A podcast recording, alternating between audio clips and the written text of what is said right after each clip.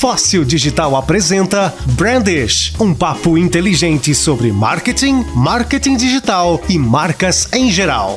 Brandish, o seu podcast.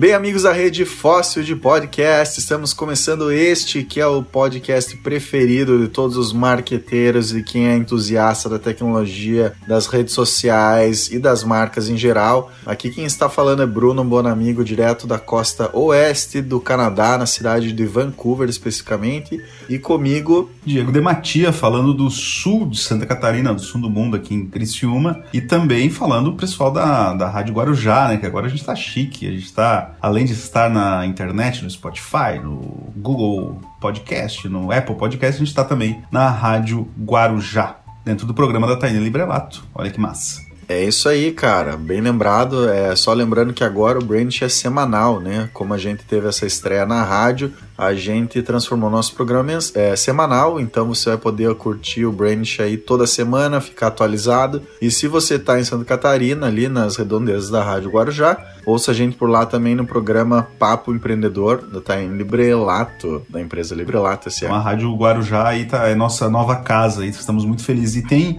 hoje a gente vai falar de um, uma pá de, de, coisa legal aí, né? A gente vai falar sobre o Magazine Luiza, que está comprando um monte de coisa, um monte de startup, um monte de empresa. A gente vai falar da Embraer, que está num projeto meio bizarro, secreto, não tão secreto.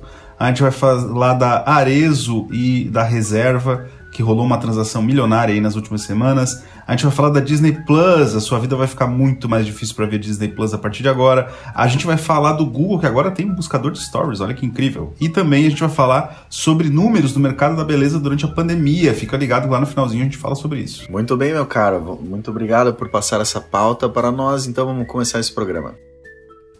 A primeira coisa que eu queria comentar é o Magazine Luiza, né? A gente comentou aí nos últimos programas, não foi no último, acho que foi no, no antepenúltimo programa, que o Magazine Luiza com, tinha comprado a Canaltech, né? Canaltech é um portal de tecnologia e releases e tal, e que tinha tudo a ver com o mercado deles, porque eles já faziam lá dentro da plataforma digital deles é, avaliação de produto e release em vídeo, né? E o Canaltech, obviamente, sempre fez muito unboxing e avaliação de produto e tudo mais, então tinha, fazia muito sentido que eles tivessem comprado o Canaltech né? Então o Canaltech agora é Magazine Luiza. E parece, cara, que o apetite do Magazine Luiza para comprar coisas não diminuiu, né? Eles acabaram de comprar uma escola chamada Com School. A Com School é uma plataforma de cursos digitais. Lá, lá tem cursos desde cursos free até cursos de 7 mil reais lá dentro. E a ideia da Com School com a Magazine Luiza é ensinar os empreendedores que estão no marketplace da Magazine Luiza a vender melhor no digital, porque a Magazine Luiza está investindo pesado no, no marketplace deles, né? Para quem não sabe, assim, se você você tem uma loja física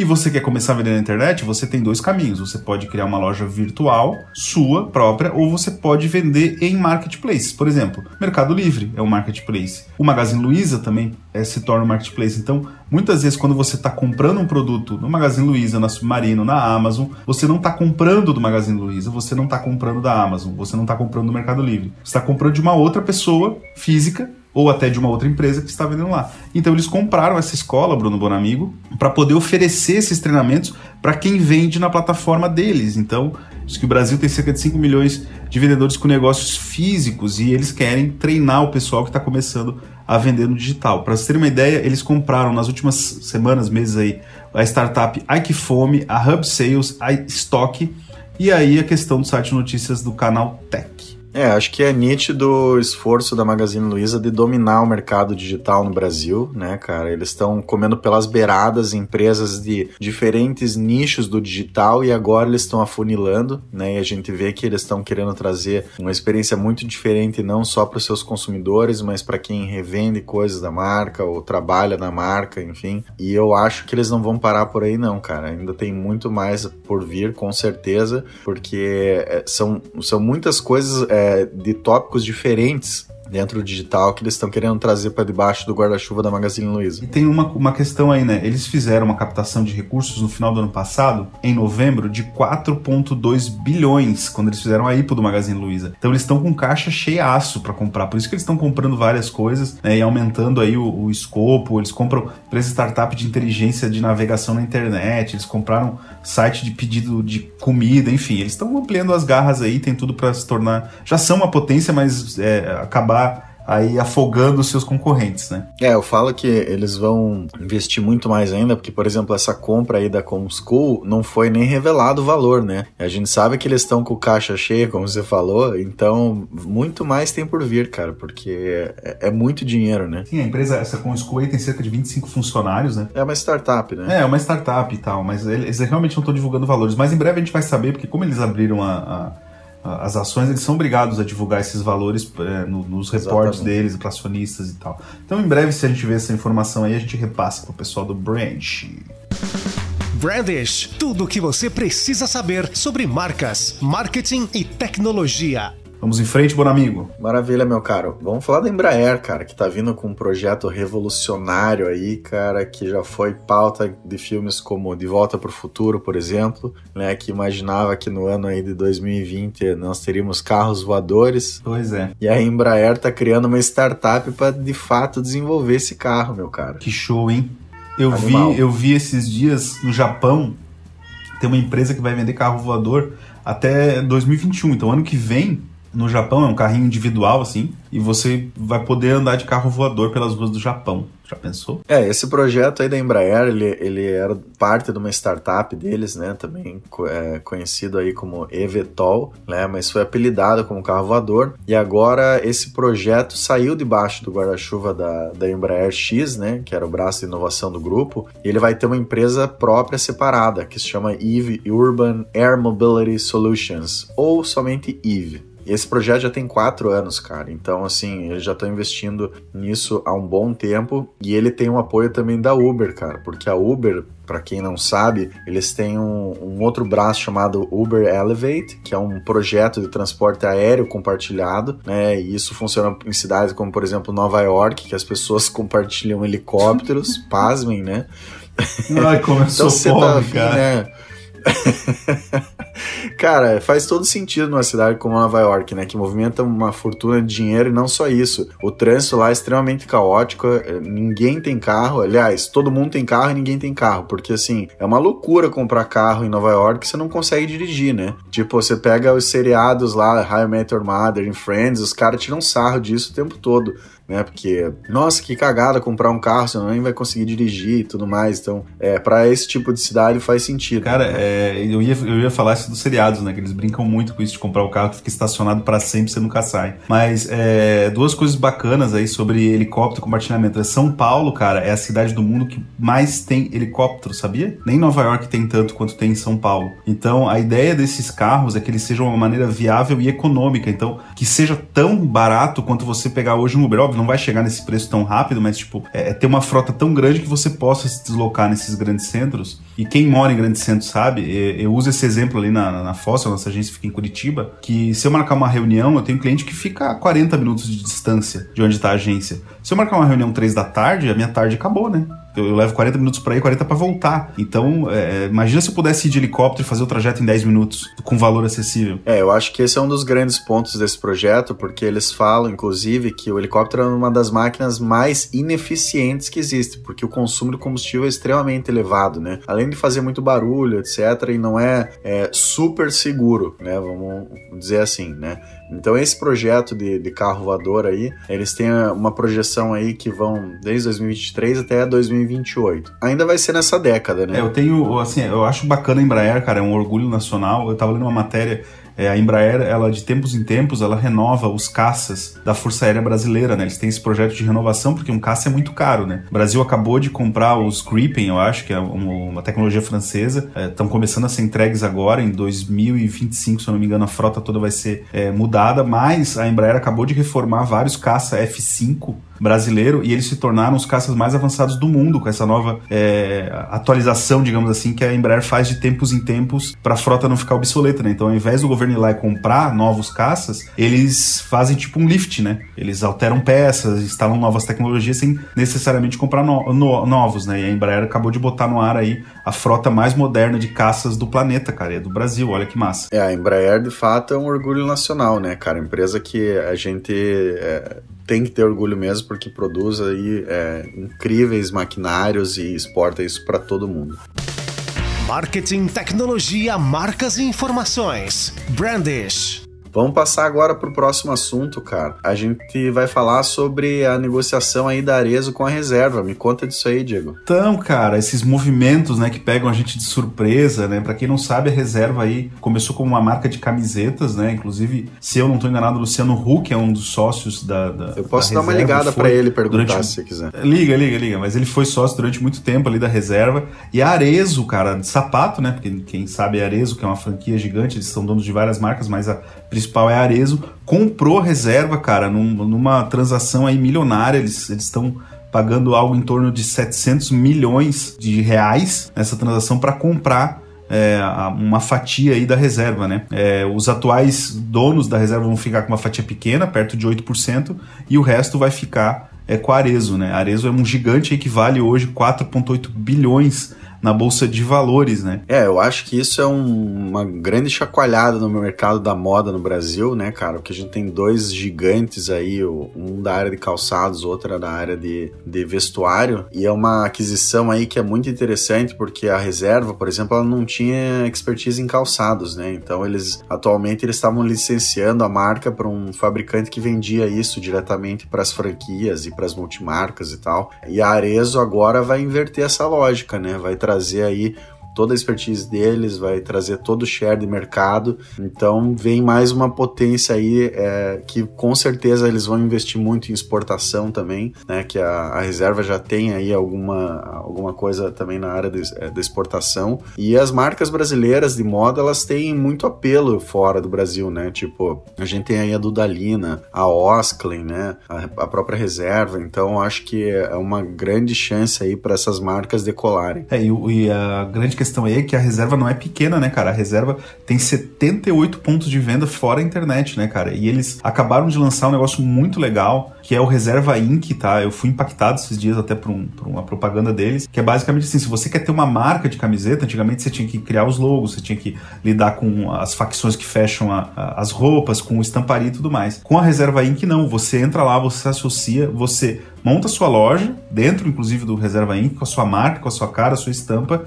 e toda a parte de produção e logística fica com a reserva, cara. Então, tipo, o seu trabalho é só criar a, as, o que você quer ter nas camisetas e fazer a venda organizar o seu e-commerce, fazer propaganda e tal. Sempre que é vendido, já vai direto, como você está dentro da plataforma da Reserva Inc., vai direto para a fábrica deles, é impresso lá, é, é fechado lá, embalado e, e, despachado. Você só tem que cuidar da parte de, de divulgação e, e, design, cara. Então, que eu achei bem bacana essa iniciativa, então fica a dica aí para você que está querendo empreender e está sem dinheiro, você começa a empreender do zero. Se você tem um diretor de arte, se você tem a mão aí para desenhar, para fazer coisas legais, faça, abra uma loja na reserva que eles dão conta de todo o resto. Eles ficam, obviamente, com uma parte, mas dentro do próprio site, Bona, tem um, um simulador lá Tipo, se você cobrar 60 reais, quanto você vai faturar, sabe? Se você vender X camisetas. É bem legal para simular lá seu faturamento e tal. Tem outro ponto legal dessa história aí, cara, que eles criaram uma subsidiária da Arezzo chamada AR Co, né? Que o CEO vai ser o, o marqueteiro que trabalhou aí na, na reserva por 16 anos, né? E como diz a, a matéria, transformou um singelo pica-pau vermelho numas marcas vestuário mais desejadas do país. Então é um cara que tem muito conhecimento da marca e sem dúvida vai, vai trazer um grande conhecimento aí para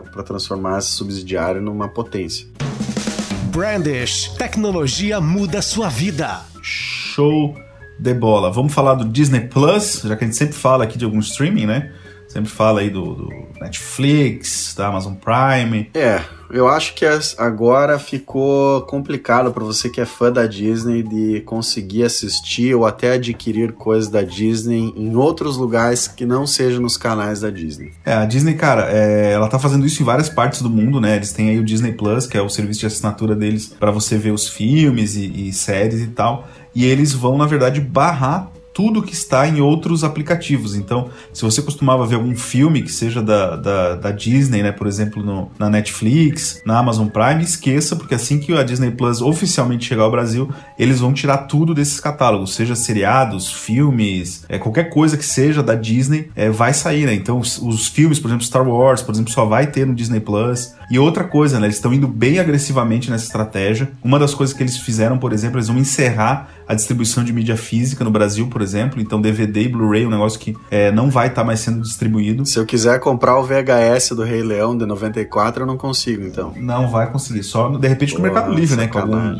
colecionador aí mas eles estão bem agressivos nessa estratégia deles para atrair assinantes para a plataforma, né? Então, inclusive até TV por assinatura, cara. Então, vários programas que passam aí no, no, nos canais para adolescentes, para crianças e tal, vão sair do catálogo da TV Paga e vão ficar exclusivamente no Disney Plus. Inclusive, eles estão com é, batendo muito nos cinemas também que eles estão começando a perceber que é melhor lançar tudo no, no, no Disney Plus do que ir para cinema, depender dos distribuidores é, que tem as salas e tal. Então, cara, o baque na indústria de entretenimento vai ser pesado, cara. É, isso acabou de acontecer, na real, com o filme Os Novos Mutantes, né, da Marvel, que ele foi lançado no cinema e foi um fracasso. Né? Ah, inclusive teve um grande movimento dos próprios atores, quem está estrelando esse filme é a a Arya Stark do Game of Thrones, tem o Jonathan do Stranger Things também, um ótimo elenco, e eles brigaram na época com os produtores porque eles queriam que isso não fosse lançado no cinema por conta da pandemia. Eles falaram, cara, lança só no Disney Plus mesmo e vende o filme por lá, sabe? E acabou que o filme foi lançado nos cinemas e tá sendo um fracasso de bilheteria. Então, assim, parece que é até praga deles, né? Mas se você tá ouvindo aí não, e não tem filho, né, e não é adolescente, acha, ah,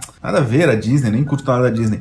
É, meu cara, você tem que entender o seguinte: Lucas Filmes é Disney, a Marvel é Disney, a Pixar é Disney, a 20th Century Studios e a Searchlight Studios são todos da Disney. Inclusive, todas essas marcas, esses filmes que tinham, por exemplo, a Amazon Prime tinha muito desses filmes da Marvel, eles tinham quase todos da Marvel, saiu tudo fora de catálogo já. Não tem mais. Cara, Toy Story, Procurando Exatamente. Nemo, tu, Monstros S.A. Tudo, tudo, tudo, tudo, cara. Vai sair tudo fora. E é uma coisa que a gente até comentei é, offline aqui com, contigo antes, que eu acho legal trazer, que a gente tá em época de Halloween aqui, e eu fui procurar uma máscara do Darth Vader numa loja aqui chamada Spirit Halloween, que é um uma grande franquia de loja aqui gigantesca é, para coisas de Halloween, é tipo um galpão gigantesco que eles têm em vários pontos das cidades e tal, e tem tudo de Halloween. Aí eu cheguei lá e perguntei pro cara, pô, eu tô procurando uma máscara Darth Vader e tal. Ele falou, não, a gente não, não vende aqui, não tem nada porque a gente não tem licença da Disney. Então você não tinha nada relacionado da Disney, cara. Se você quer alguma coisa da Disney, você tem que ir na loja da Disney para comprar. Então esse é um movimento que é uma estratégia bastante arriscada também da marca, porque assim, eles sabem a força que eles têm, mas eles estão obrigando as pessoas a consumirem só direto lá na fonte, na... né? nas lojas da Disney ou nos canais da Disney, exatamente. É a mesma coisa que, por exemplo, a Apple falar: não, agora eu só vou vender minhas coisas nas lojas da Apple, não vendo mais em, em Magazine Luiza, em americanas.com, nada. Então é, é uma estratégia bastante agressiva. A gente não sabe como isso vai é, rolar, mas é, é, vamos ver se isso vai dar certo para eles, né? Eles estão querendo abraçar tudo, né? Eu me lembro, por exemplo, eu comprei um abajur de Star Wars de presente por um amigo uma vez, Imaginário, né? Imaginário, exemplo, uma franquia famosa aí de itens de decoração, eles têm é, uma linha toda aí de Star Wars, de coisas da Disney, né? E aparentemente é, isso vai acabar, né? Eles vão, vão querer usar, ter marca própria e tal. Mas vamos, vamos rezar para isso demorar um pouco, até porque eles não. É, o Brasil nunca tá na, na, lista de prioridades desses caras, né? Então, é, se eles resolverem tirar tudo, os licenciamentos de todo mundo, nós vamos ficar sem nada da Disney por aqui, né? É, tem um outro ponto com relação a isso, cara, porque talvez isso no, em países como o Brasil Brasil possa incentivar muito mais a, a, pirataria, né, cara? Porque eu acho que os serviços de streaming eles deram uma reduzida nisso, né? As pessoas pararam de comprar esses filmes piratas, essas coisas. Mas a partir do momento que você não assina Disney Plus e você quer consumir aqueles conteúdos, cara, é capaz de isso no Brasil virar um boom, né? Cara, eu me lembro do fundador, cara, do, acho que é do Mega Upload. Não sei se tu lembra, era um big site de download. Lembro, lembro. E tal. Ele, ele foi preso, depois ele fugiu, enfim, tem toda uma história. Uma hora a gente podia falar aqui sobre isso também. É, ele tinha uma frase, cara, ele dizia que a única forma da indústria cinematográfica é, e de seriado, de TV, acabar com o site dele seria se os caras, os velhos que estão sentados em seus arranha-céus, é, pensassem assim, que é preciso lançar tudo em todos os lugares ao mesmo tempo. Se você lança um seriado a uma hora da tarde nos Estados Unidos e deixa para lançar no Brasil às duas do outro dia, as pessoas vão piratear Já por era. conta de, de 12 horas, 13 horas. Então ele diz assim, cara, lança tudo ao mesmo tempo em tudo. Acabou a pirataria. Porque se tu lança no Disney Plus, na Netflix, na Amazon, não tem, entendeu? É, só que esses caras ainda não entenderam isso, né? A mesma coisa acontece na indústria de game que a gente fala de vez em quando. É, cara, você lança o jogo de graça, o Fortnite da vida, por exemplo, fatura uma fortuna e o jogo é de graça. Sim. Aí você pega publicadoras como. eh, Eu tô, tem um amigo meu que é viciado em FIFA, por exemplo. Cara, o FIFA 20 tá custando 500 reais. Cara, a Disney já é uma das marcas mais pirateadas do mundo, né? Então eu acho que isso vai ser só mais uma pra colocar na, na lista deles aí. Vamos pular pro próximo assunto, cara, que agora a gente vai falar sobre o, o, o Google e as tendências que eles trazem nas buscas, né? E a primeira coisa que a gente tem aqui é a relação do consumo da beleza, cara. Como que isso se transformou durante a pandemia. Eles fizeram uma pesquisa muito interessante, eles fizeram uma live, inclusive, falando sobre diversos pontos mas a gente trouxe aqui os principais tópicos dessa, dessa pesquisa que eu acho que mudou demais o cenário da beleza. Você quer começar falando aí? Ah, então, cara, essa, a gente usa essas ferramentas lá na Fóssil, né, para observar tendências e tal. E existem dois mercados assim que a gente vê que são estão se transformando e vivendo um boom. Um é o mercado de decoração, porque as pessoas estão dentro de casa muito mais tempo, então a pessoa, pá, eu vou reformar essa mesa, né? Eu vou trocar, vou pintar essa parede, porque a pessoa está em casa mais tempo, então ela tem mais tempo para pensar no que ela vai fazer e, e, e mudar. Então, como eu falei, franquias como Imaginário, né, loja de imóveis, fábrica de imóveis estão tendo um boom. E a outra questão da beleza também, né? Então, alguns dados que eles trazem aqui, né? É, por exemplo, 39% é, de pessoas falaram que é, têm tido mais cuidado com o cabelo, por exemplo, estão procurando coisas de cuidado com o É. cabelo. Acho que antes de entrar nesse breakdown aí, cara, é importante dizer que 52% dos consumidores eles disseram que mudaram a sua rotina de beleza durante a pandemia. E aí vem esses números que você- você começou a trazer ali, que 39% tá buscando sobre o cuidado com, com o cabelo, né? Aí depois vem o que? É, cuidados com a pele, né? Pele, depois unha. É, 37%, aí unha, maquiagem. Os dois principais aí, o cabelo com 39% e 37% com a, a pele. E são coisas que as pessoas começaram a cuidar mais em casa, né? Porque não tinha acesso a manicure ou cabeleireiro, né? Que muitos salões estavam fechados e tudo mais. E isso trouxe um comportamento também do faça você mesmo, né, cara? Porque no Brasil se tem muito a cultura de terceirizar esse tipo de serviço. É uma coisa que, por exemplo, aqui no Canadá é totalmente diferente. As pessoas já têm essa cultura do faça você mesmo, é, já tinham antes da pandemia, né? Tudo que você compra é móvel, é, você mesmo que monta, você limpa a, a tua casa, a mulher faz a própria unha, né? Tipo, e é coisa que na pandemia o brasileiro acabou se obrigando a fazer, né? E, e os números do faça você mesmo aí, cara, como é que, como é que ficou isso? Então, antes, antes só é importante, importante falar, né, que tu vê, é que são, tu imagina assim, a- o, o mercado mais afetado, por exemplo, foi de salão de beleza. Então, eh, muita gente que só fazia cabelo e unha em salão de beleza. Então, do nada, as pessoas começaram a, a procurar, como é que eu cuido do meu cabelo em casa? Como é que eu cuido da minha pele, né? E aí tem aqui números do tipo do faça você mesmo, 41% das pessoas procuraram, estou fazendo as unhas sozinha. 33%, estou me depilando em casa. 27%, estou me maquiando sozinha para ficar em casa. Ó, a deprê. 23, estou cortando o cabelo sozinha. 22, estou pintando o cabelo. 11, continuo frequentando salão de beleza. Tu vê como as pessoas estão procurando coisas para resolver o problema delas que antes resolviam dentro de um, de um- salão de beleza, né, cara? É, tinha gente que ia toda semana, duas vezes por semana no salão lavar o cabelo, né? Tipo, para ir trabalhar, etc. E é coisa que, se for pensar, é. Você pode fazer tranquilamente em casa, né, cara? Claro, você precisa de mais tempo e tudo mais, mas é, é uma cultura muito diferente. É, e é legal desse estudo também, ele traz um, um gráfico desde 2016 é, com as procuras de interesses e rotinas de cuidado, né? Tem muito esse negócio de rotina de beleza agora.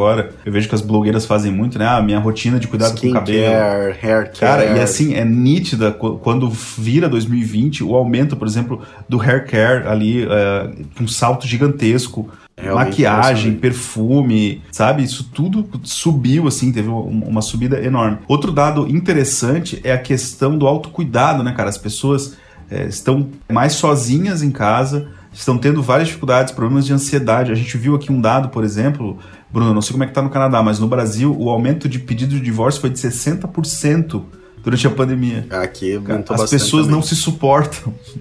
Eu acho, eu acho muito foda. Tipo, é bom ficar casado quando você tem que ir pro trabalho, que você só vê, você só vê outra pessoa quando chega em casa à noite, né? E dorme, tá tudo certo, no outro dia acorda, no final de semana fica junto, mas durante toda a semana não dá, e as pessoas estão se separando, cara. Olha só, eles colocam, o Google coloca isso como uma nova economia. Olha os números, cara. 400% a mais de buscas relacionadas a yoga meditação online. É o maior pico por meditação em cinco anos, cara. Já pensou? É, não, subiu demais, cara. A gente tem outra ali dado, 388% em buscas por tapete de atividade física. Aquele tapetinho de, de TNT, aquele? Nem de TNT, como é que é aquilo? É um tipo um, um EVA, EVA. Isso, é. é. 189% buscas por compras de vegetais e saladas. É uma coisa boa, né, cara? Mas também tem aquele meme, assim, né, da pessoa segurando a salada e falando assim: ah, vamos lá para casa morrer no, na gaveta da minha geladeira, né? Essa eu não tinha ouvido ainda, cara. Muito boa. Mas sabe que eu tenho insônia, eu sempre tive, né? E, e não digo que piorou nessa pandemia, mas eu, eu procurei bastante coisas de meditação, principalmente é, apps pro celular, né? Eu tenho uma playlist só de chuva no, no Spotify. Então, se você tem insônia aí, pode procurar a playlist de chuva aí no Spotify. Cara, a gente pode disponibilizar também a, essa live lá no grupo do, no, no, Facebook, né? Sim. Porque tem muitos outros insights relacionados a isso. Então, se você tem uma empresa que trabalha na área da beleza, é interessantíssimo. Esses números são incríveis, que podem te ajudar, inclusive, a vender melhor na internet, né? E é isso, meu caro. Encerramos o programa hoje, então. Muito obrigado a você que ouviu o Brandish até aqui. Fique ligado, porque agora toda semana estaremos no ar. E muito obrigado pela sua audiência. Valeu. Um abraço, tchau.